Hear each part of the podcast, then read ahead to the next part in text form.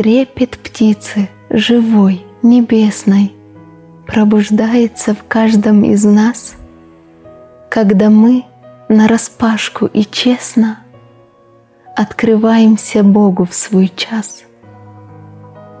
И откинув сомнения и шоры, эгоизма, гордыни и лжи, мы с живым, настоящим напором устремимся любовь заслужить.